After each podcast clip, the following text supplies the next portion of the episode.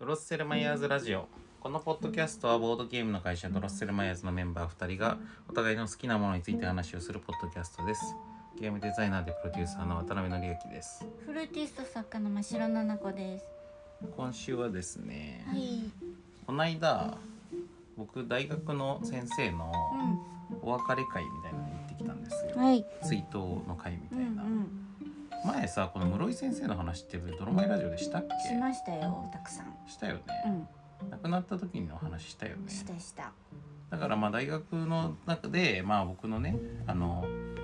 直接その自分の学部学科の先生じゃないんだけどすごい僕が影響を受けて恩師だと思っているという先生が亡くなったって話をしたと思うんですけどうん。で僕建築学けんまあそれでも聞いてない人もいるかもしれないから一応ず超ざっくりしたことを言っとくとうん。僕は横浜国立大学ってとこ出てるんですけどそこの工学部建設学科建築学コースというところ出てるんですよねうん。それは建築の学部な学科なわけですようん。なんだけどでも大学時代僕が途中でいやなんか建築に違和感あんなみたいな感じになってる時に、うん。あのよそのね芸術系のね学科のね教育学部に芸術系のコースがあったんですようん。総合芸術学科って名前だったんですけどでそこ総合芸術っていうだけあって映画とかさ結構マルチメディア的なものとかいろいろ扱ってて面白かったわけうん。でこれこっちの方が興味あるってなって それでそこの室井先生っていう先生の、まあ、授業が特に面白かったから室井先生の授業にすごい出入りしてたっていうねうん。でそこの学部もう建築じゃなくてそっちからに学学部変わりたいんですっていう話を相談したら、まあ、学部なんて変わんなくていいからモグリで受ければいいじゃんって言われてうん。ほいであそんないい加減なことでいいんだと思って そういう風にしてたっていうね。うん。まあ、という先生が、えー、と今年、まあ、亡くなったわけなんですよね病気でうね。ん。割と若かったんですけど67歳没なんで。うん。でそのそのお別れ会とか、まあ、要するに追悼の会みたいなやつですよが今週あったんですよ週末にねうん。で横浜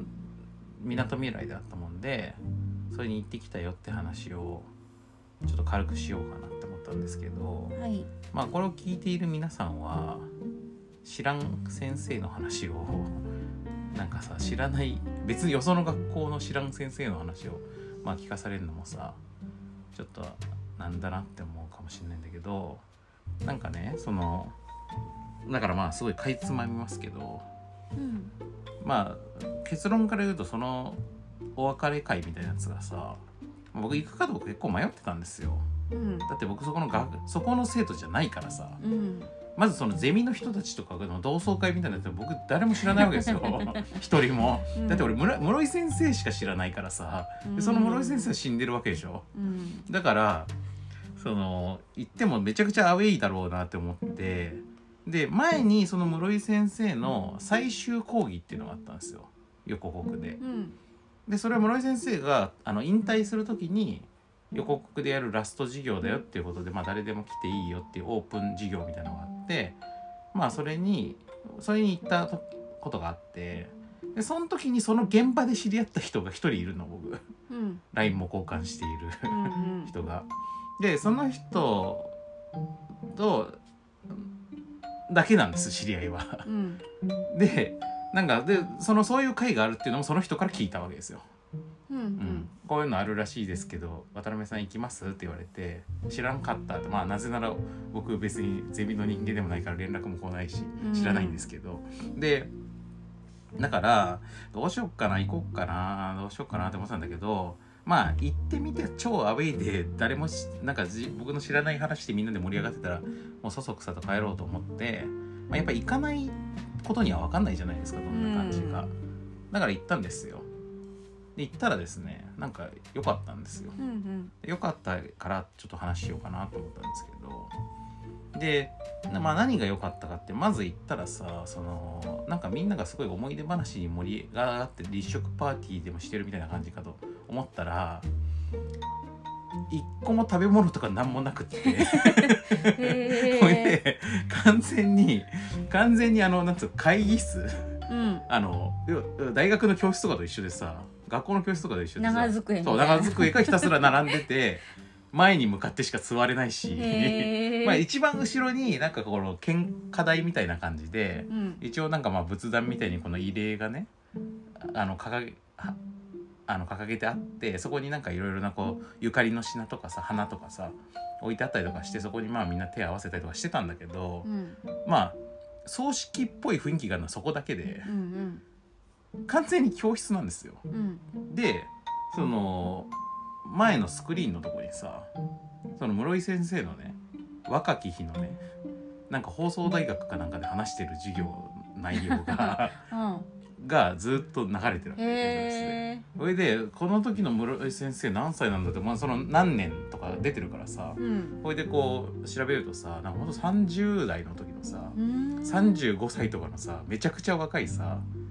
だから僕が出会うよりももう僕が出会った時の室井先生は今の僕と同い年ぐらいなんですようんでそれよりさらに 10, 10歳ぐらい若いみたいな先生が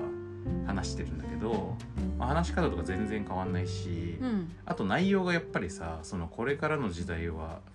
あのネット社会になるからみたいな話してるわおーけ95年とかも元めが90年くらいうんうん、の話やつだからさ映像として93年だったかなとかの映像だったからまあだから僕が大学に入る5年ぐらい前ですね、うんうん、そういうなような話なんか流れててそれであなんかこの映像見てるの面白いなと思ってまずいても大丈夫な感じがあったんですよね。うんでそれでまあそれ待ちそれは始まる前の状態でで始まるとこうあのまあちなみに僕ちょっと途中参加だったんですけどうんでその休み時間みたいな状態でまあそんな感じになっててそれでそのえっとこう講義講義っていうかその会が自体がさそのその休み時間が終わって後半戦が始まるとさもうとにかくさもうなんかあれなんですよそのゲストがとにかく前に出てきて。うん司会の人がいてまあその人たちはまあその大学の同僚の先生たちとかなんだけどでそのゆかりの人にいろいろ話を聞くっていうねうんでそれぞれの室井先生のいろんな時期を知っている人うんに話を聞いていくっていうさが形式なんですよねだからなんかこうその時代に親しかった人っていうさだから横国にいない時代とかもあるわけ、うんうんそういうののいろんな時代の話を聞いたりとかあと予告の中でも総合芸術学科って名前だったのがなんかマルチメディア文化課程とかなんかいろいろ名前が変わってるんですよ僕はあんま詳しく知らないですけど、うんでそういうのの各時代の話を聞いていくみたいな感じだったんだけどだからそれぞれの時代にまあでしかもみんな結構口が悪いっていうか、まあ、室井さんにこういう迷惑なことされたとか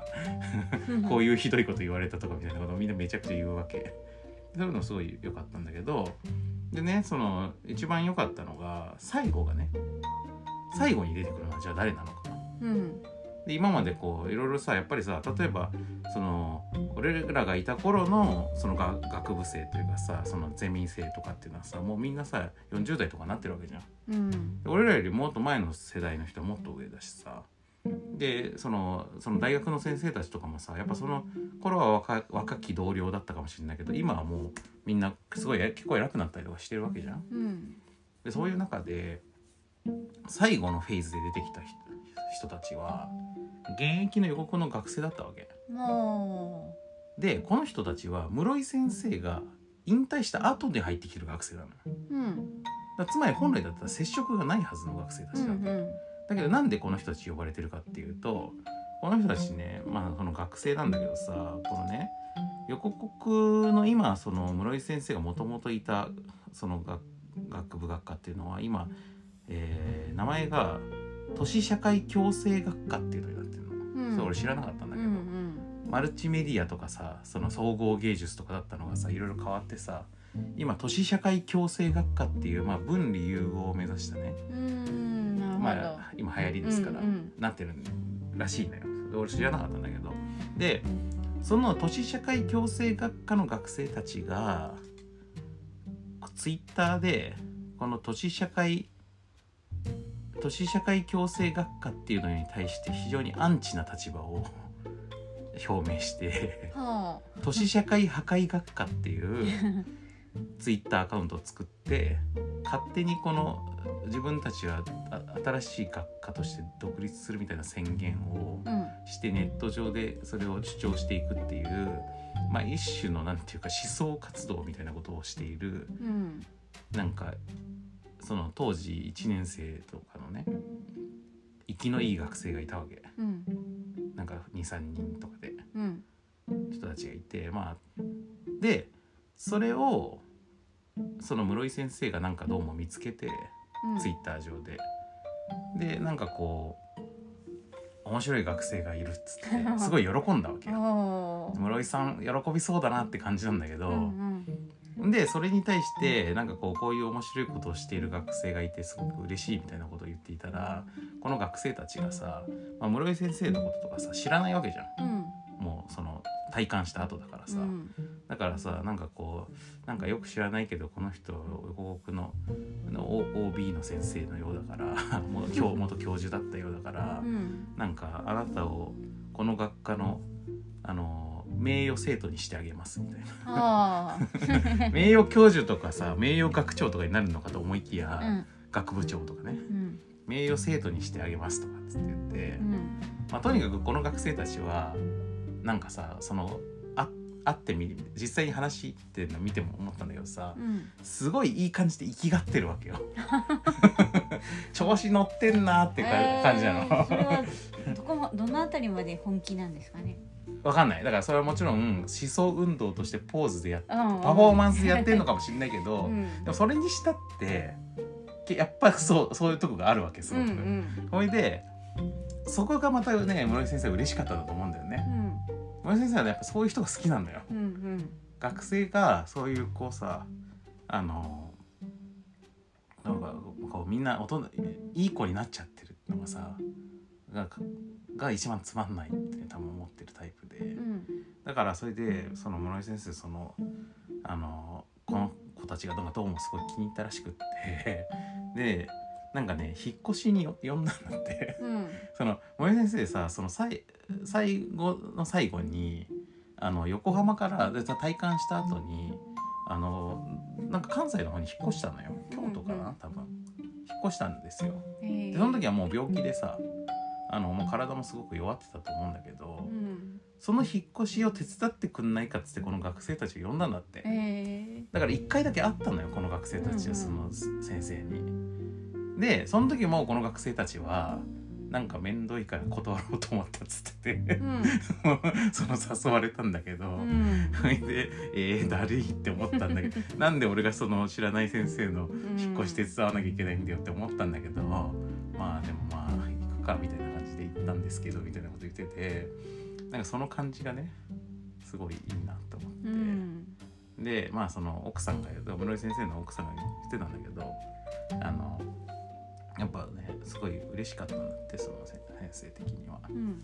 そういう調子こいた学生がいるっていうことが で来てくれてさうんそれでなんかだからその時だけちょっとだけ接したわけよ。うんうん、でそれでそのでそのちょっとまあちょっとそのほんのちょっとの接点の思い出話のために借り出されたわけ彼らはね、えーこの会に。でそれすごいみんなめちゃくちゃいいなと思ってうんだからさそのどうやったってさその個人を忍ぶ会はさ全部過去の話とかさうん思い出話にならざるを得ないわけじゃん。うんそれはしいいいいと思うの別にそれでも。うんそういう回なんだからさでもこの回のなんか最終的にやっぱこの先生がさその教育者としてさその学学部とか学科とかを作ったりさ整備してさそこに新しい生徒が入ってきてっていうのはさやっぱちゃんと未来につながっていくことなんだなという感じがさしたんだよね。うんでしかもその引いたレールにちゃんと乗らない生徒たちうんがいるっていうことのこのポジティブさというかさうんこれはね本当に俺もなんかちょっとこうグッときてしまってう、んまあ、これにグッときてしまうのがまたおっさん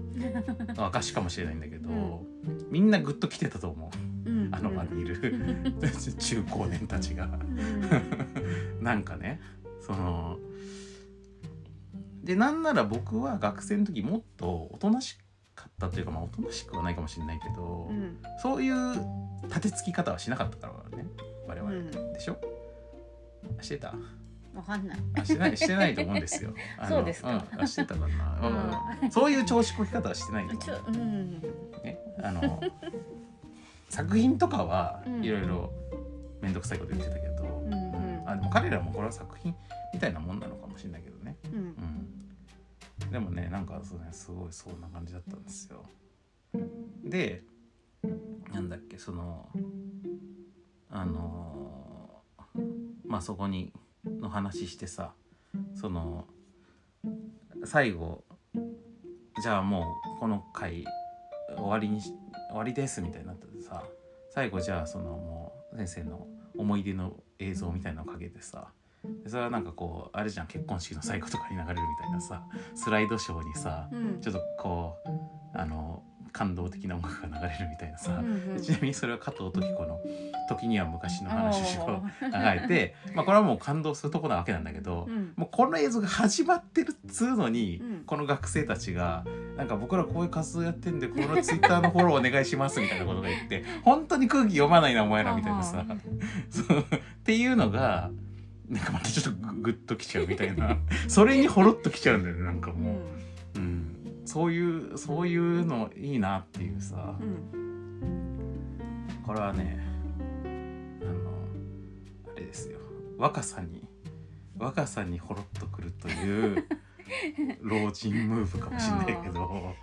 うんまあでうんもあれですよねお葬式とかにうん子供が来るとうんなんかこうなんだろう終わらない感じがしてそうそうそうそうそう未来に続く感じがしていいですそうなよんだよね。そうだから赤ちゃんがさ泣いてたりとかするのっていいじゃん、そのう、ん、子供がおとなしくできないでそうそうそうお葬式の最中にそう子供ってさやっぱその時にさおとなしくできないっていうことがすごく救いになるんだよね。うんうんねみんながさやっぱこう空気を読むっていうか同調しちゃうじゃん大人っていうのはさんん。しないといけないしねそうそうそれでさ、んなんか暗い感じになっちゃうところにさ子供がさ「飽きた」みたいなさ「お腹減った」みたいな感じになるのがうんやっぱそれがいいんだようんね。だから俺はねやっぱなんかそういうそれをなんかそれって異物なわけじゃん、んその社会に。うんうんうんその葬式な葬式とかさそういうその社会的な枠組みというかさみんながその社会的なルールとかさ同調を守ってるっていう中におけるさ異物なわけでしょその子供っていうのは、その異物が未来への希望なんだよね、うんっていうことをすごく感じた回でした。うんううんんあの私も最近お葬式に行きましたけど、うんあのお葬式良かったですよなんかあのフラメンコとかそっちの界隈の人のお葬式だったんですけど、でその人は結構なんだサンバとかなんかそういう うんあのなんかスペイン系ではあるんだけど陽気な,、、なんかこうラテン系うんの、うんうんなんかアルゼンチン単語もやってたし、うんうんそういう人だったんですね。うんでそのあのその方のお葬式が、一世一代のパーティーをするとあーいうテーマでそれそのテーマは何誰が決め弟さんですねあーそうなんだだからおお兄さんのことすごい分かってたんだうお兄さなんはとこ思うって、いうのがしたいだろうってそういうことねもう本当に一世一代のその晴れ舞台だから、うんうんうんだからみんなすごい格好してきてねみたいな感じで、うんもう本当に赤い服の人とかもしてたし、そうそうそう派手ド派手に来葬てね儀みたい葬儀場だったんですけどあなんか出入りしてる人がおかしない日みたい本な。のじゃない仏仏葬のさうんあの葬儀場なのあのほら、うよくありますねこうなんていうの、うん業業者の方がやってるこう、うんそれぞれ部屋があって、うんこっちは何々家こっちは何々家だみかたいなやらってる普み通たいにな。仏教の人たちがやってるってそうこそとうでしそうょそう、そこになんかこうねすごいうんかちすゃちゃら、うんうんスパンコールみたいな人とかがこうこれでもうそこでアーティストも呼んでるから、うんライブするんですよ。うんうんうんいやそういうのいいよねだからうんうん、そうそうういうんよかったね。うんいや本当ねだからねあのまあそれは今回のこれは葬式ではないんだけどそうだよねまあでも送る会だからまあ似た性質は持つじゃんうんやっぱ絶対にそのしんみりするところはさ、まあ、別にしんみりしちゃいかんわけじゃないのよ。でででその司会の人たちとかもしょっちゅう泣きそうになってたも さ泣いてる人もいたしうんうさんうんなんだけどなんかその形式によってななそうなってんじゃなくて、うんなんか本当あの人本当迷惑な人だったよねみたいな話をしながら、うなんかちょっとねそれがまた泣泣きそうになっちゃうみたいなんうん感じで。うん形式にこだわる必要ないと思うんですよね。そうん、うん、うん、うなんならその、まあ、形式というものがあるとしたらさそのみんながよりなんかその言いたいこと言えたりうん、なんかその出したい感情が出せたりとかするためのうん、形式みたいなのがやっぱ理想だから、うん、だからこの回は本当にいい回だったと思った、うんだからそのサンバのやつもうん、うん、多分その個人とかその周りの人たちにとってうん。必要なことだったんだと思うしいやーもうなんか最後に一発やるかみたいな感じで 楽しかったですよ、んそういう意味ではそうだよねだからそれは本当にさその人が一番求めてるのはこれだっていうことだかそらうさそうそうそだからう室井先生ははおとなしくしっかりしてみんなが大人なね、大人な対応する会を求めてるんじゃなくって、うんこの現役の学生が、うん今今の学生がね俺たちがうんみんなむ昔話して昔は学生時代良かったなって話じゃなくって現役の学生が調子こいてるっていうのがうん一番求めてることだと思うんだよう ね。んでそうそうそれでだからねそのさっきのねそのあれあれよその先生のさその引っ越しにねこの学生たちが呼ばれてねだるがってたっていう話の時にすごい良かったのがうんあの他のさもっと先輩たちっていうかさもう卒業生の OB たちとかね OBOG がいるわけじゃん。でその人たちの中にはその室井先生が病気になってること知ってから会いに行こうとしたんだけど会ってもらえなかったっていう人も結構いるわうんうけよ。んでその時にその人が言われたことっていうのがう、んいやもう俺は本当にあの嫁行くばくもないからあの本当に大事な人としか会いたくないんだって言われたおー でじゃあ、うんじゃあわ私は何なんだよみた いなさ俺は何なんだよみたいになるでしょう。んほいでだからそれで跳ねられた人が結構いるわけ。お前はそのラインに達してないって いうさことでほいででそのうちの一人がはああの自分はそのラインに達してないと思ったんだけどその室井先生にすごく気に入られてる生徒がいて、うんまあその人はその女子生徒なんだけどそうすごくあのそのちゃんとなんていうの芸術家アーティストとしてその活躍してる人ねうんでこの人はもう本当にむむ自慢の教え子みたいな感じだったんだって室井先生ってね、うんうんよくよくその人の話してるっていうさ、うんあいつ今度こういう活活動してんだよみたいなさ、うんでそういう自慢の教え子みたいな人を連れていくことによって ででクリアっていうか。あーいいんだそれね会えたみたいなのでで室井さんに「お前作詞だな」って言われたっていう そのそうそうそうそうこいつを連れてくれば俺が会うと思ったんだろうお前みたいな、うんあ でそういうねでもそういうの面白くないなんかそのさあのあのお前はその域に達してないみたいな さ俺にとってお前はそこまで大事じゃないみたいなさすごいそういうのをうんバンガンガン言うし、うんそれを言われた側も室井さんらしいなってなるっていう、うそんなにショックでもないっていうか、うんクソとはなるかもしれない けど、う でもねそこでなんかいきなりそういうのが和らいじゃってる方が逆に心配になっちゃうかんもしれそうなないんかだらよねそうそうそうあやそう。やっぱ買ってないなみたいな、うんそう死死の淵にあってなお、う室井さんらしいみたい な、うんあとねこの回あと最後にねうんまあ最後にその奥さんがねあの挨拶をしたんだけどまたこの奥さんがさめちゃくちゃ強い感じというかさうんその、まあ、室井先生ともともと同僚なんですようんだからその現代美術界の人でうんでキュレーターでもあるしあの思想も持ってるからさ多分、うんだからあのーなんかこうなんかその皆さんありがとうございましたみたいなさ うんそういうなんか型通りの挨拶をするような感じじゃなくておーすげえ長々喋るわけ うんほいでしかもさなんかこうそのそういうさあの昔の日本的なさなんか三歩先をにいるみたいなそういうあ三歩後にいるみたいなついてくるみたいなそういう感じじゃなくて さあのすごいなんていうかあの上から目線っていうかさへえいや室井はこういうとこあるんですよみたいなさ感じでさでなんかこうこういうプロジェクトやってる時もなんか、な何やってんだろうなって思ってたけどみたいな感じでなんかこうやっぱそのあの対等どころか上から目線みたいなさ感じがねあってね、うんうん、だからそういうことも含めてとにかくその周りの人たちがさみんなやっぱ室井さんらしいというか、うん俺はだからさ室井さんにすごい恩も感じてるしなんかすごい影響を受けたと思ってなんかまあ室井さんの本読んだりとかもしてるしあれ結構影響を受けてるんだけどそんな知らないわけようんその本当のゼミ生とかじゃないからさ、うんだからそういうこと周りの人たちとかも含めたかんことがすごい分かってなんかすごいいい回でしたね、ううんん、本当に行ってよかったと思った、うんうん、なんか自分の人生の中でも何かやっぱりこう印象に残るというか糧になるというかこれもがまた影響を受けると思った、うんうん、だからまあ多分、まあ、あの場にいる人人たちの中で僕が一番距離がある人だったかもしれないですけどでもやっぱすごく影響を受けたと思いますね多分うんうんうんというね会があったって いういやーでも昔だったらね僕はこういう調子こいてる学生に対してイライラしてたもんあそうでしょうね。そうそう橋尾さんから言うとそう思います、うんやっぱねあの同級生だったらさぞイライラしてますよう僕は、んうんうんうんうるせえなみたいなそういうことじゃねえんだよみたいなさうんなってたと思うんですけどそこはちょっとねあれかもしれないですまあ大人になったというかうんあのとあれかもしれないそのと年寄りムーブかもしれないですけど息子みたいな感じで見えてるのかまもあしれそうだよないねもねういやでもまあリアルリアル子供年齢だからね リアル親子年齢差があるからさ、うんこれで足り合ってったらちょっとやばいよね面白いうんっ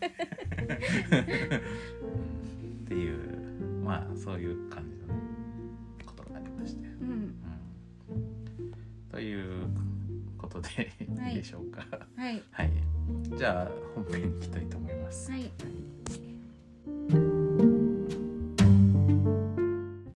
はい、ということで本編なんですけど、はい本編の前にさはいそういえばつい昨日のことですけどうんなんかアトロクでねうん昨日僕アトロクリアルタイムで聞けてなかったんですよ。はいで後からなんかツイッター見たら、うんなんかすごい「ドロマイラジオ」とかうん真城さんの話をしてる人がいるなと思ってそれでそのアーカイブを後から聞いてみたら、うんそしたらあの「アフターシックス・ジャンクション」の中でその過去のあのアーカイブをねうんアフターシックス・ジャンクションで過去に1,000回とかあるわけですようんアーカイブが6年間分あるから。うんでその何千回あるそのアーカイブのこのかこの日付のこの回のこの時間帯のこの話題が僕は好きですみたいなのをリスナーが投稿してうんそこの部分を歌丸さんちがもう一回聞いてみるっていうほうコーナーがあるんですよ過去録っていう。うんでそれでなんかそのあ国産 RPG クロニクルの第2回のスーパーファミコン編のところがなんかその投稿があったらしくって。うんうんでそのオープニングのこの部分つって聞いて聞いてた部分が、うんまあその僕が真城さんに年賀状いっぱい出した話 とかあと、うん F、本屋で FF6 の「ザ・コンプリートっていう攻略本 をあのカバーを外さないでこううんうん隙間からこう中を見ていたら、うん真城さんに発見されたって話とか、うんあと真城さんが年賀状で「ミレイユに百列な目を覚えさせました」っていうことを書いてたっていう話とかそういうのをの回うんうんでうんうんで歌丸さんはねその話完璧に忘れてたっぽいんですよ。おうでなんかその歌丸渡辺さんの高校時代中学高校時代の話がの部分が僕は特に好きですみたいなうん投稿だったんだけど、それを歌丸さんがね「そんな話してたっけ?」みたいな感じになってそれで聞き直してみたら「ああこれか」みたいなさ。あー感じだったんですけど。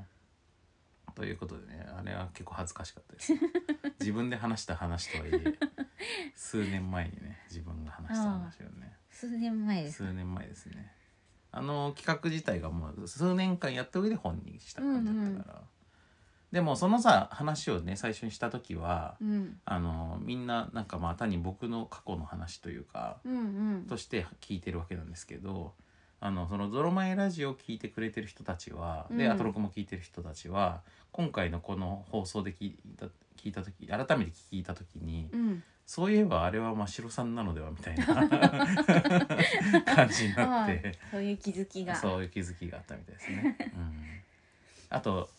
その真城さんがさ「百列なめ」をねミレイユに覚えさせるのとかは、うんすごい「ドラクエ4コマ漫画劇場」の影響を感じるっていう言ってる人 言ってる人とかそういなんだましたよ。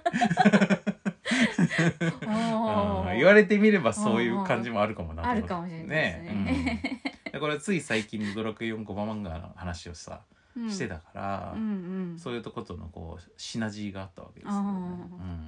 いまだにその「ドラクエ4コマ漫画劇場」の話とかしてるからうんうん変わってないのかもしれないですねその頃から、まあそうだよね そうでも確かにミレイユが百熱並みやる感じってさ、うん四コマ漫画劇場っぽいよすごい、あそうかうんそういういじり方、確 かにうそのいじり方うんん、でしょ、うんうんそういう話がありました あの年賀状さうんあれなんだよねあの後にうん後に分かったことなんですけどああの真城さんのあのあれご両親にも発見されてうんなんか貼られてたっていう話を聞きましたね、貼られてはいなかったですよあれじゃないの、うんそうなんだ、なんか、うんなんか引き出しがなくなってんなと思ったらうんうちのお母さんがうん勝手にあの、あのなんていうのあのあれリビングにある、何 家具のテーブル、テーブルじゃなくてこううん引き出し、うん、キャビネットそう、 ん中には入れててえ時々取り出して見てて なんでなんでなんでお母さんが読んでんのみたいなこうえ何マシロさんの机に入ってたのをお母さんが勝手に持ってって,、うんそう勝手に持ってってで自分で時々見てるそうそう何で出したのそうなんだなんか僕のなんとなくその話聞いたと思ってたんですけど、うん僕の頭の中では冷蔵庫に貼られてるみたいなイメージそんなんじゃいない公開されてる感じじゃない今んだ回よじゃないお母さんが時々出時して々見出しててあの国葬 M と面い白ういってなってたのそれを後から聞いてね、うんなんかそう やっぱ当時はねめちゃ恥ずかしいと思いましたけど いやだってああいうのさ書く時さ、うちの人が見るって思ってないもんねあそう思ってないよ年賀状なんて丸出しでしょいやでもいっぱい届いたら束でさあ本人に入って渡されるだけだからさ、あもうこう仕分けする時「んなんだろうこれは」とかなるんじゃないそうか 5枚もあるぞみ たいな5枚あることにも気づかれないと思ったんだけどな5枚だっけ5枚だと思う多分4枚じゃなかったわかんないじゃないかなどっちだったかなうんなんか平成平成で年号が変わってみたいな展開があったから最後の年だけ言語が変わってそうだっけ、うんそっかでその時は大学1年用だった気がす大る学1年の時に年号が変わるという想そう定だからそうすると4年分4じゃな年い分かなそうかなんかそこはちょっと曖昧ですけど、ううんんでもその部分は単行本の国産 RPG クロニクルには入ってないですからねうんう、うんん書籍からは抜いたん でだからアトロックでしか聞けないというねうんうところですねん、はい、はいということが今週の今週のロ「ドロメイラジオニュース」としてはそういうのがありましたね、うん うん、さっきの室井先生の話とちょっとテンションが違いすぎたからね分けてみうんた分けてみました、はい、で今今日のテーマなんですけど、はい本編のねはい今日のテーマはかつてなく抽象的なテーマですけど、 占いの話をしようということになってるんですけど、この占いの話っていうテーマはまあ鷲尾さんからの提案なんですけど、うん鷲尾さんは占いが好きっていうことなん占いでいすねやあのそんなあの女子の中では女子として見ると、うんだいぶ占い度は低いですねあそ低いですねうそうかなぜか、うんあのあの広告とかでは占い師の勧誘あのあそうあれが来ますどけど、その話多分ドラマラジオししたよたねしたら、うんうん占い師にならないかっていうなんでい占いそのものとか人生相談のそのものの広告ではなく占い師の募集占う側のね募集の、占い師ができそうな感じがししたっていううん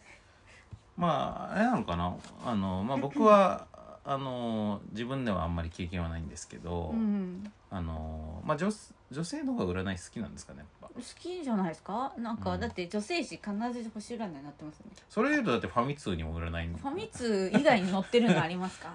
え男性誌、うんジャンプとかそういうのにはあんま載ってないよね占いって。あ例えばファミ通は割と占いを重視してーるうんとこそろれがあはっ知っててる なんか福田なんとか先生っていうん、う、なんかね個性豊かな占いじゃなかったですそうそうそそうそうそうそう、うん、だから占いコーナーはね、まあ、僕結構好きでしたけどう、うん、結構攻めてる内容だったんですよ占いの内容が、うんうんうんうんでもまあでもそんぐらいかな逆に、ううんん、私さっき1845年に発行されたうんスペインの雑誌を入手したんですけど、うんちょっとパラパラって見て「んこれもしかして星占いでは?」っていうページがありましたねえ何え 1800? 45年つまり19世紀その雑誌う、うん、に星占いが載ってるんだらしきものが見えてちょっうんと後で確認しないとわかんないですけど、あまだちゃんとは見てない、ちゃんとは見てないなんかあの今この世の中でやってるみたいに、うんこうなんていうの占い何座とかってこうマークがついててみたいな、うんそういう感じじゃないかうんうんら、うんうん完全に文字でスラーって書いてあっただけだから、うんうんちゃんと読まないとわかんないですけどなるほどまあでも星占いって占いの中でもだいぶ古そうですもんねそうですね、う先生術自体まはあてかもう占星術すだもんねごい前からありますよね、うんギリシャとかからあるんそうでしょうね、うんでなん天文学だからねなんなんならそう紀元前からありそうですよね うんうんまあでもあの十二星座にさ、うんあの誕生日で振り分けてうんっていう今のあのよく雑誌に載ってるあの星座占いはまあ意外と新しい可能性もありますけどね。うん、うんでもさっきの19世紀だったけど、うんそのあたりだとうん結構占い流行ってると思うんで、うんうんありえる気がしますね本当にそれが星占いだってことが。まあそうかもねなんかそういうところのその流行りが今に至るまで続いてるって可能性あるもんね。うん、うん、確か1819世紀ぐらいからそのそういうの流行ってますねなるほど。占い占いっつうか占い自体はもっと前からあれなんだけどうんなんだろうちょっとこうロマン主義を通過して神秘的なものに対するこう憧れが強くなってる時期ですねうんう。んうんうんなんか今ねうん、そのウィキペディアの星座占いの項を見てみたんですけどビビるほど情報がないですね あら、あ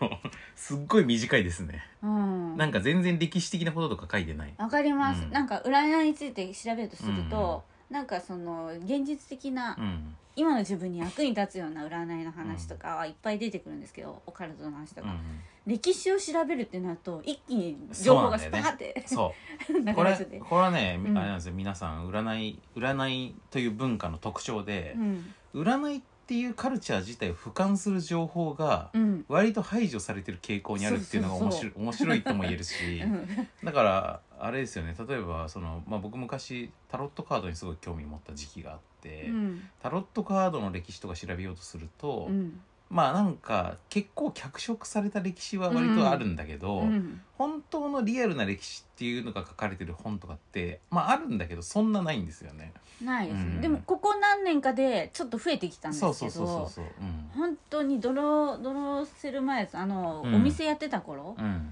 あの辺りが境目かな、まあ、あの頃に出てき始めてるみたいな感じだよねそう出出始めだから僕がその一番タロットにハマってた頃ってのは高校とかうん、の頃なんですけど、その頃はすすごい神秘主義的ね、オなカルトの感じよね。の歴史しかなくって、うん、本当かなみたいに思ってたあけどとおまじい、ないみたいなこうね女の子向けのとかね。そうそうそうそうそうそうだからやっぱ客観視されてもらっては困るといううん占いのなんていうかこのうん内,、内的な動機という かさ感じるよね、うん。うん、あの都合うん都合を感じるっ。ていうか、まあそういうところも込みでの占いっていう文化自体は僕は好きですよ。うんう。うんん、マシオさんもそんな感じなんじゃない占い自体はさ自分で占ってさ、うん今日はラッキーカラーだが赤だから赤い服着ようとかそういう感じじゃないでしょじゃないですね。だから私もその占いのそういう今みたい今みたいな、あの何神秘的なのがうんすごい盛り上がってきてる時代とかをうん俯瞰してお面白いっていううか。ん、だからどどのようにしてこの占いっていう文化がうん。できて、うん。こう推移してきてっていうことだよね。そうそうで。あと今どう受け入れられてるかとうんかうさ、ん。そこはすごい面白いと思うんですけどそこをあの推してるうん。占い文化人は結構少ないですよね。やっぱねそうですねあの占い師の人とかがやっぱりさ占いの権威だからさ、占い師はさ占いの さ神秘性をさうん剥ぎ取られちゃ困るからうん、だからあんまそういう話しないもんね、ら、う、うんん、で作らないといけないですねわざむしろねそうだよれねをもちろん持ってくそう持っていくだかからならいといけないから服装とかもああいうふうにしなきゃいけないし、そうだよねうんだからウィキペディアうんはだからあんまり書かれないとうんいうことだと思います、ちなみにこの今ある星座占いのページもこの記事は検証可能な参考文献の出典が全く示されていないから あ不ー十分ですという例のやつにななるっほてどてあまあこういうふうになってるとねあの、うんいずれ消える可能性ありますよ、あうんちなみにドロッセルマイヤーズのウィキペディア前あったんですけど、うんこの あの検証可能な参考物件や出典が全く示されていないか不十分です状態にずっとなってて うんあのほどっかで消えましたね、う多分ん、びっくりしましたねあれ、うんなんかお店を立ち上げた途端に出現してう、そうお店をね作った瞬間もうだから2011年のドロッセルマイヤー立ち上げた頃に、んまあ、どこの誰が作ってくれたのか知らないですけどうんページができて、うんだからなんか渡辺紀明とかのページもあ一応あったんですけど、うん、まあ割とそんなに距離の近い人が書いてる感じじゃなかったからおそらく、うん割と間違ったことも書いてあったうんだけど でもまあなんかできるんだなと思ったね。うんうんということでまあでもあれですよそのそそろそろあのもう一回できてほしい気持ちはあるあのそうですドねロもうあのドロ頃スとは違うかレらマイヤーズそうであの頃の方が全然マイナーだったわけだから マイナーだし書くことなかったからそう書くことないしさ今はそれなりに歴史も積み重なってるしさ、なんか製品もいっぱい出してるし、うんうんまあ、活動もいろいろあるから、うんちょっとそろそろなんかもしこれ聞いてる方の中にウィキペディアンの方がいたらあのドロッセルマイヤーズのページをね作ってくれないかなみたいなうんなんかねああれあれはまあ基本原則自分たちで作っちゃダメってことになってるからさ、というのもあるんですけどね。うんううんんまあでもこれウィキペディアの話じゃなかったこれ今日の、はい今日の本だよね。だからその占いが、うんあのー についてさ真汐さんが普段思ってることとかうん聞いていこうかなって思ってたんですけどあまあ僕もあの話してると出てくるかもしれないけど、あうん私はうん普段そんな占いのこと考えてないですからうんまあ普段はね。う んただ最近あうのんねフラメンコをやってるうんうとんフラメンコを作ったのはジプシーなんうでんうんジプシーといえばうんうんう世んの中的にはジプシータロットとかそうね。思いつくんじうゃんうないんうですかねんうんそうですね僕が、うんあの一番その占いとタロットに興味を持った時期っていうのも、うんあのまあ中高の頃ですけど、うん始まりはジョジョだったんで。あ「ージョジョの奇妙な冒険」の第3部でタロットがやっぱりうんうんすごいフィーチャーされるんですよ。へえあのもうタロットモチーフでぜ全部の超能力が出てくるって感じうだんかうら、んもうタロット世界観なわけうんでその中で語られるタロットのルーツっていうのはやっぱりジプシーでしたねはんはんあれもそうですよ「ドラクエ4」のうんミネア、うんマーニャとミネアはまずジプシーの姉妹ですようんうんね、うでんミネアタタロットで占いますよねそうか占い師だもんねうんん水晶も使ってたけどあ水 晶使ってたねえでも水晶銀のタロット持ってたからねあそあアイテムでねう、うんんじ水晶占いっていうのはジプシーじゃないのあれもやってたかなでもうん実はですね、あのジプシータロットって言いますけど、うんうんジプシーってあんまタロット使ってないんですよやっぱりそうだからさっきの,、あうのん神秘性が上がっていく時代にうんうん盛られて、うんうんうんジプシーが結びつけられちゃったんですけど、うんうんうんジプシーはもともと手相占いが主流ですね。あーカードってさ、うん、割と新しいはずだよねだってうん印刷技術とかないとさ、まあ作れないでしそょうだけど、うんその神秘性でタロットジプシータロットが出てきた時代はうん18世紀とかそれぐらいだと思うんで、うんタロットとかカードはもっと前からありますね。うんでもさあの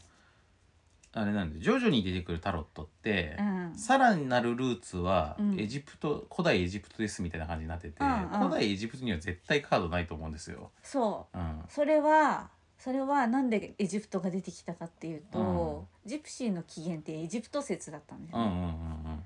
でエそジれプトから来た人ヨそうーロッパにエジプトから渡ってきた人たちであるというというのをえ自身が、うんま、あの名乗ってたんですけど自分たちで自ね分たち はエジプト出身のエジプト伯が、爵であるとか言って、ヨーロッパに入ってきうて、んうんそれでそうすると神秘性も上がるうんし、まああのなんだろうう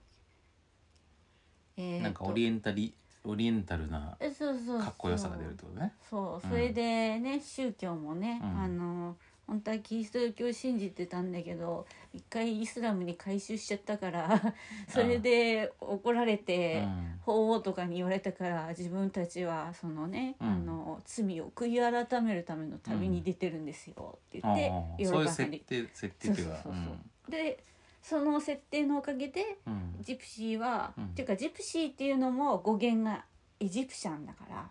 あそもそもそういうことなんですけどエジプトの人ってエジプトの人っていうことからジプシーになってるんだそうそうそなるほどね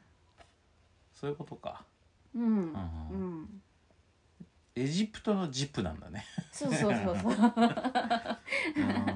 かうんまあだからタロットがエジプト起源説と、うん、えあのジプシーエジプト起源説はもう完全にそう密接に結びついてるってことねそう、うんそれでそうなってたんだけど、うんこれが19世紀になってジプシーはの言語うん、言葉を調べると、うん、エジプトから来てないのがわかるん ですよ。言葉の痕跡、あのうん言葉遣いとか見ると、うんどうもこれはインドから来てるぞと。ああ全然違うじゃんそう、全然違うということに研究者が気づいて、エジプトからじゃありませんでしたって。うん、よくそんな嘘つく ね嘘っていうかさよくそんな設定持ち込む ねだってさエジプト行ったこともないってことでしょ行行ったこともないね。でも、見たこともない国ってことでしあょのね、ななんだろうこれ同じ国かわかんない感じになってうんてう、んエジプトのと言ってなくて小エジプトって言ってるのよ。小さいエジプト。あそうするとねー。じゃあまあインド方面なんだけどまあエジプトみたいなもんですみたい な相性だってあの川越が小江戸って言ってるみたいなもんでしょあ、そうそうそういうこだとからかもね。うんいや小江戸小江戸出出身なんですよ こえこっちとらこっちとら小江戸っ子だいみたいな感じでさそれでさそのまあこさすがにうんあのほ東京で江戸で小江戸とか言ってたらちょっと笑われるかもしれないけうどんなんか九州の方とか行ってさ うんうんそれでこっちら小江戸っ子なんでね」とかって言ってたらさ「ああ江戸の人なんだな」みたいになるんじゃないうんううんんうん。 うんそう、そうねそう。そういう感じなんだよ。うん。なでもさわかんないんだけどさその時ヨーロッパの人から見たらさ、うん別にインドだってさ異国だしさ、オリエンタル。オリエンタルだと思うんだけど さなんでそれ偽装する必要があるのうーん、なんでだろううねん。エジプトの方がよりかっこよかったのかな、かっこよかったのかな。なんか宗教的なあれもあんのかなあの、その時ちょうど十字軍とう。んイスラム戦ってる時期だから、うんうんそれでそのイスラムがオスマントルコとかが確かセルジュクトルコ、うんうん 来うて、んであのジプシーたちがいたところが攻撃されたからそれに逃げるようにして、うんヨーロッパ方面に来たみたいな話があるんですね。うんでだからうんうん対立してるのかな だからイスラム感あんま出したくないってことねかなあの敵敵チームってことになっちゃうと、うんヨーロッパで受け入れられなくなっちゃうからうんうんだからあのエジイプストラム、うん、にエジプトうん。してしてで一回イスラム教に改宗しちゃったんだけどほんでもここ根っこはうんキリスト教なんです よ、みたいなうん感じをにしたかったってことかもね。ううんん、なるほど。ヨーロッパの人からするとエジプトはすごいねうんそれはそれで神秘性を感じるとこうんろうんうんだから、うんあ19世紀にあれありましたねエジプトブームが。あヨーロッパで、 2回ぐらいあったかな、うん最初はあのナポレオンがエジプトを侵攻してうんうんまあ、でいろいろ持っ帰てってきて持って帰ったりするからそうそうそうで数年間ぐらい流行ってそれすぐ廃れて、うんで次あれかなあの、うんエジプトピラミッド発見みたいな、うんうんうんまあ20世紀初頭かなそれはだからもっとあれだよねあのインディ・ジョーンズ的なさ、そうそうそうそのあの冒険というかさ、うん探検の時代だよね。うんうんなんかたびたび流行ってるんですよねなんかまあ神それ秘的なものとして、うん、まあヨーロッパの人がエジプト好きなのはわかるけどね。うんうん、あのいろんなものの題材にもなってるしね、ううんん、まああれだなちょっとタロットの会はタロットの会でうんやりましょう、すごいねいろいろありそうだからいあれろいろあだりっそうだてゲームにも通じるでしょそうそうそうそうそうタロットに対しての思い入れもあるし、うんうんだからまあちょっとタロットの話は置いといて、うんそれ以外の占いにの話を戻すとうんあのーまし真島さんはさ占いを受けに行ったことはあんのないないのあ一あ回一回行ったじブゃロんードウェイで行った中野ブロードウェイで行ったじゃん、うん、なんか、ねあの自あ分あれってなんだのっけテス自分テのストだっけタロットタロットか自分のお店でうんタロットを売りたいからうん、中あだあの中野ブロードウェイのドロッセルマイヤーズのシそョうッそうそうプでタロットを扱いたいなって思って、うんであのじゃあ1回ぐらい占い体験しとかないとと思ってうんでタロット占いしてもらいに行ったタロットのそうから探しに行ったんでうん中野ブロードウェイの中って結構ね占いショップあるんですよね、うんあの占いの師の人たちがいるところが何軒もあるよね結構ね何軒もあるうんでそのうちのなんかタロット占いもやってますっていうところに行ってうんやってもらったんだよね、うん、あん時でも俺すごいがっかりした覚えあるなあああなんのか私もい見てはいけないものを見てしまいました、一個うん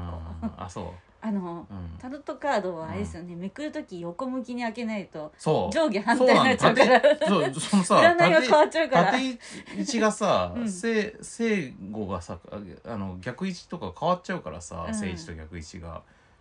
ねえうん縦回転させてあげたりとかしてさ 大丈夫かなこれなったりとか、まあ、とにかく全体的にさなんか僕もねだから占いマニアではないですけど、うんタロ占いマニアじゃないけどタロット好きっていう微妙なさ あの立場だからさそれでそのじいざタロット占い受けてみたらさ、うんやっぱさ「いやタロットってそういうことじゃねえから」っつってさ渡辺さんうるさそうですねその辺 をいろいろ解釈についてもなんかねそうなってそれは残念だったのを今思い出しましたね。 うん、そうかそうかまあたた僕もあんまり受けに行ったことないんですよだからうんうんうんあの時真城さんがすごく家庭的な人だという結果が出てましたねあ占いでの渡辺さんに言いたいことが言えずいつも我慢してるって言われました言われましたよねなんかそのであと料理とかがすごい好きみたいなさうん、なんか家庭的なイメージを持持たたれれててましさた、なんか全体的にこれ見た目で言ってないって思思っちゃ う、うん、だからねちょっとちょっとあれはあれは良くなかったね、うん、でまあもまあでもそれはさそのその占い師の人がまだ未熟だったのかもしれないし、うんまだわかんないですけどねうん、あと僕らもさあれ確かさお試しコースみたいなさあそうやねつだったかちゃんとおら金払わないとそれ本で気モードにはそうそうそう本気モードじゃないからめくり方がおかしかったかもしれない。そういうね、う、うんん、だからまあその実占い経験は薄いですよね我々はね薄いですね岡サーファーみたいなもんですよう、うんあのあれね理論派ね、うんあのアイドルファンとかでもさ現場派とさうん楽曲派っていうのがいるんですけど、へえ楽曲派っていうのは家にいて CD とか音源をね聞くのが好きっていうのが楽曲派なんですけどうん現場派っていうのはライブとかに出かけてってうんあと握手会行ったりとかうんサインもらったりとかそのおたげをやったりとかそういうのはみんな現場派なんだうけど、だからんまあ我々はその 家タイプですよねどちらもね。うんまあ、占いもだからそういうさ現場にガンガン出かけてってガンガン占ってもらって自分の好みの占い師とかを推し占い師を見つけていくっていうタイプの活動もあるかもしれないですよね。うんううんんああいうさ新宿の母とかみたいなさ有名占い師にさまずは行ってみたいっていう人も結構いるじゃん、うんうんあでも僕前路上で占ってもらったことあり ますよえ真城さんも一緒にいましたよえ覚えてない大学の時いやいや大人になってからあのなんか多分、うん救いにやめるかどうかみたいな時じゃないすっごい落ち込んでた時そじゃないうそう仕事仕事で さもうほんとどん底の、うん、もうなんかまともに会話できない感じになってましたねあの時うん、なんかもう打つ寸前みたいなさ、救いにでさその状態のに会社辞めるか辞めないかみたいなうん、ことをなんか練馬の路上で占ったことがあるような気がする。覚えてるなそう、うんその後かな、うん、階段に座ってもうなんか突っ伏してるみたいなそうよろ酔っ払ってね、ううんもうこれ話しかけられないわ みたいなグフーってなってね、うんまあ、あれは酔っ払ってた酔っもあ払ってたせいなのせいもあります落ちけど込んでるのかと思っ落たち込んでるの占い結果にまあどっち もどっちもね占い占い結果ってでもどうどうだっけそれ悪い結果だったのかなまあそんな悪くなかったと思悪くうないよね、うんうん、やめて考えてしまっただけやめた方がいいよみたいななんて言われたか覚えてない多分どどっちかそっち方向だったと思うんですよ、へえ、うん、会社辞めた方がいいよみたいな感じだったような気がするうんどっちかっていううんと、うん、あれが僕の中だとうん、本当人に生そ必う要なそう人生で一番本格的な占いうんその本当に悩みがあってうんうんちょっとヒントが欲しくってうん聞いてるから、あれが真のねうん占占い経験ですよねああ私はあれかな、すごい一番人生で落ち込んでた時うんにえー、東大寺にうん行って、うんおみくじを引いて、うんくじそのおみくじうのんそのね、人がうん「そちょっとそれは」って言って、うんあの僕は女あので東大寺は女の人に親切だから、うんそれはやめた方がいいよもう一回引いていいからって言っえて。急 悪い悪いおみくじを避けてくれたってことそうそんなさ UFO キャッチャーみたいな さゲーセンのさ ゲーセンの UFO キャッチャーもなんか女の子が言うとさ店員さんがなんかこう位置をさ取りやすくしてくれたりとかするじゃんうんああいうああいうサービスが東大寺にも、ねう、ん、はいねすごい顔顔が落ち込んでたのかな、あこの人にこれを見せたらいかんあみなたるいほなどねもっと落ち込んじゃうと思 って、うう、んんでもすごいですねもう番号見たらわかるんですねあそうかあの棒のやつだかそらうこれって言っでたらなんかこうや30何番とか書いてあって、うんあそれはちょっとやめといた方がいいみたいなだったってことね聞き直しなさいみたいな まあでもそれもそういうのもさ、うん、まあみ仏の導きみたいなもんかもしうんれうないね、んそう思うことにうんしました、うんちなみに僕はうん修学旅行の時にあれ多分あれそれこそ東大寺じゃない本当東大うん、修学旅行の時に行った一番でかい寺でうん経を引いたっていうね、えのが中学の修学旅行の時ーにあ奈り良まし行たよった行った行った行行っったうんだからそこですあよそこ今日いっぱいある今日いっぱいあるんるじゃない僕が今日引きましたねああ、受験生なのにうんねそう でもまあその時はなんかむしろラッキーぐらいのう、うん、お財布に入れて持ってましたよねそうの面白がってる財布にしてよね、なんかレアレアレアみたいな感じのでも思ってた気がするけどまあでも実際その後僕あれですからね受験前だっていうのに右手骨折しますからねあちゃんと今日今日の成果が出てるような気がしますねあなんか左手で返してましたもんねそうあれめちゃくちゃ不利なんですよ左手で書くのって書くの遅そくれなはるかそらうさでしょう数学とか超遅くなるからねうん、私もあの右手腱鞘炎で、うんできるだけ右手使いたくないと思ってうん左手で帰った時期あったんですようん中学校2年の時すんごい大変でしたね、うんでしょうん数学解けないですねうんいやそうなんですよ頭そっちに持ってかれちゃうからだからさすがにねその僕その中3の時の受験の本番は右手でか書いてたんですけど、うんその本番以外の時も模試とかもさあのすごい大事な試験の時だけだからこうんのうん模試でだってそこそこの点取らないと、うんそもそもその志望校を変えなきゃいけなくなるみたいなあことあるじゃん。 だからそういう時だけあの右手の封印を解いて、うんだからさ普段ギプスみたいなさつけてさ包帯とか巻いてさ うん左手でさヨボヨボした字書いてんだけどさ、でなんかどうでもいいテストっていうかい一般の学校でやる超テストみたいなのとかはもうヨボヨボの字でやってうんやってんだけど、この試験だけはやらなくちゃんとやらなくてはっていう時はもうこのギプスを取って 右手を開封印を解いてさうん冷えのよそううにはいあのひ本当にそうあのじあの当時だあから、のちょうど当時だからマジでこれ不比叡感があると思ってた。ど 思ってたんだ思ってたか っこいいと思ってたけどリアル中二的なね、うんまあ中3だけど、うん感じもしてましたねまあ全然占いの話はそれましたけど、ううんんだからまあおみくじはまあ確かにあのーあんまり占いを実践してない我々でもう、ん、占おおみくじはめっちゃ引きますね毎年やってますねだしさなんか寺とか行った時、まあまず引くよね、そうですね、うん、神社とか寺とか行ったら、うんあとあれだねあの店のさ焼肉屋とかのさテーブルの上にあるさあああれも星結構占いあれも結構好あれきです星よ占いですね星占いですね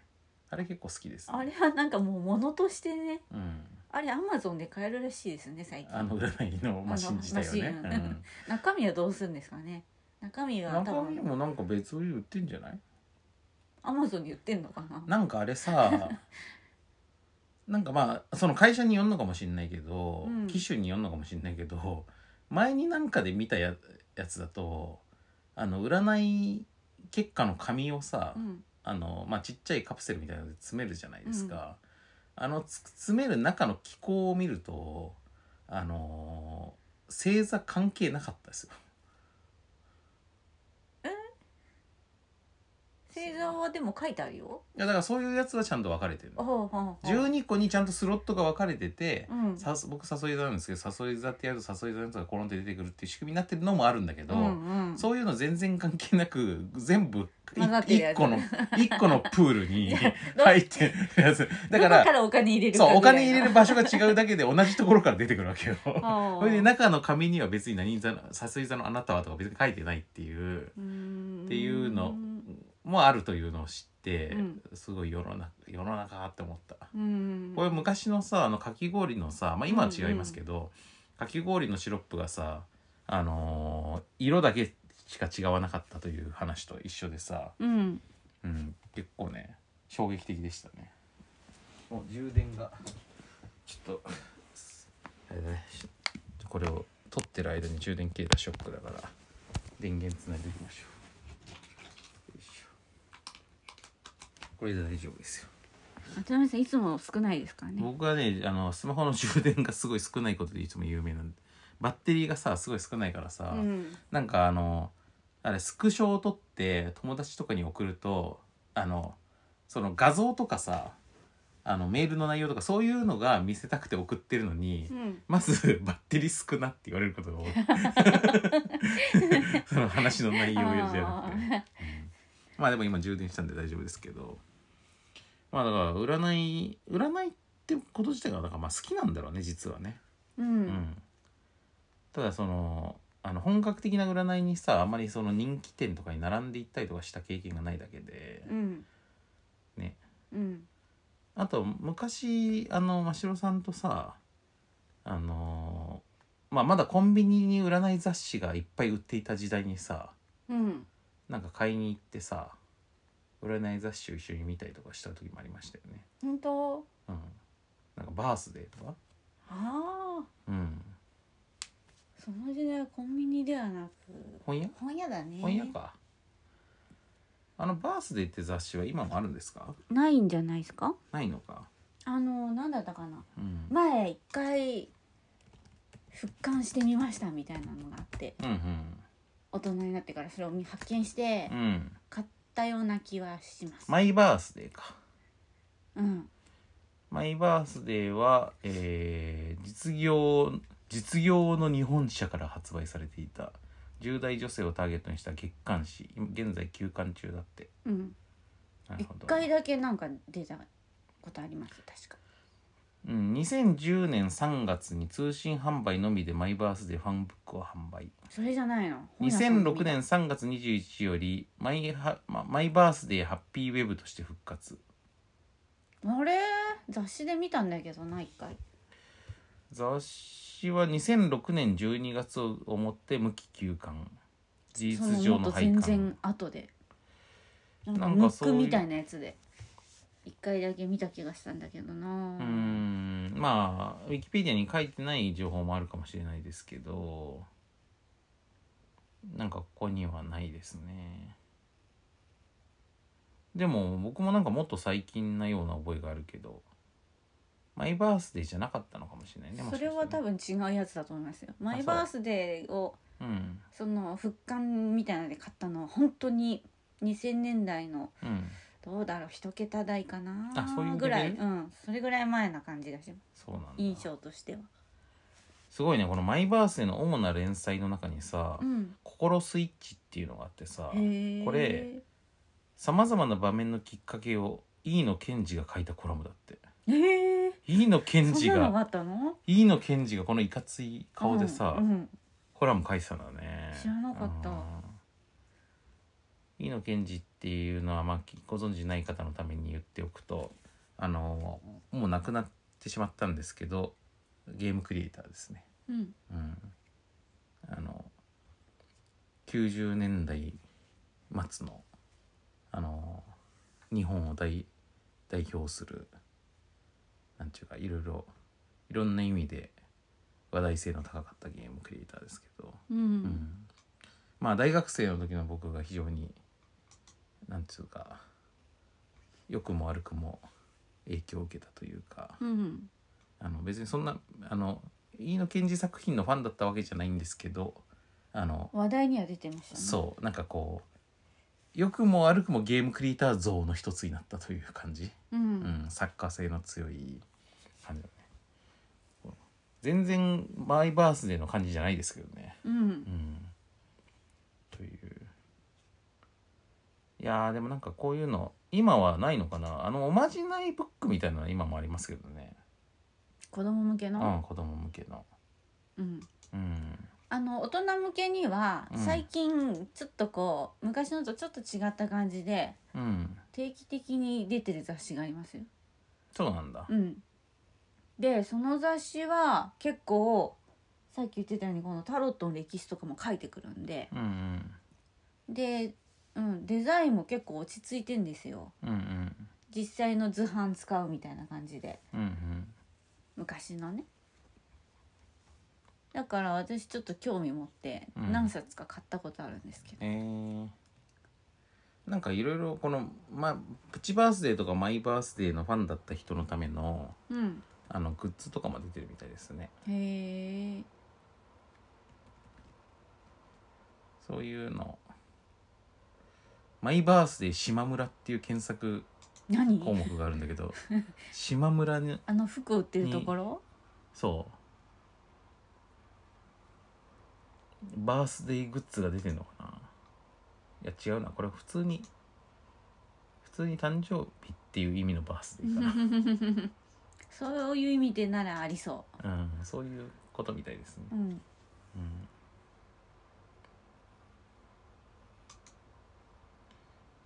なるほどなんか占いの話って僕あんまりまとまってしたことなかったっていうかうんまずあんま男友達もしないしうんうん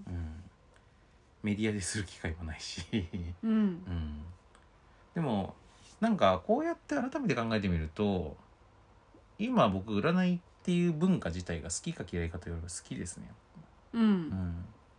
というか中二の渡辺さんとか好きじゃないですかきっと当時うんいやーでもやっぱり僕は占い全体は好きじゃないがタロットだけは好きだと思って今た気がしますようんなんかね、渡辺さんのそうのん中二心に刺さる占いがある気がするんですよ ね。まあいやだからそれがタロットだったうんんうだね、うんんまあちょっとタロットの話はまた今度しますけど、うんやっぱりあのタロットはあの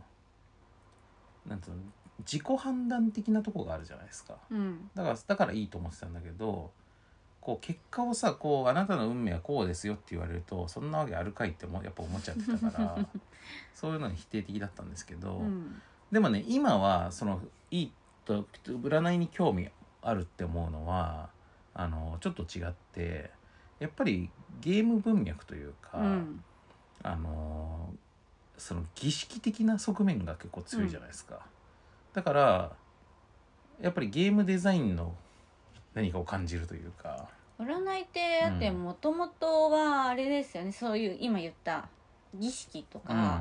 あと勝負、うんうんうんうん勝負も占いだから、うんうん勝った方が正しいとかそうだねそうそう、うんだから絶対ゲームとつながってるそうだよねもともと遊びの分野だとルルーツとしては一緒なんだうもんんうね、んだからまあつまりギャンブルとか運ゲーみたいなものっていうのが、うんまあう根っこでは占いとつながってるってことだよね。うんうんコインの表裏とかね、うんうん、運試しだもんね。そうだから渡辺さんに今日そのテーマの話をした時に、うんいや占いは全然話すことがないみたいな感じになってたけど、え渡辺さんの精神性と占いはすごくつながってると思うんだけどなとこっちとしては思っていてうん、でもそれはねあんまり意識してなかった うん今話してる中でそうだなって思ったけど、うんううんん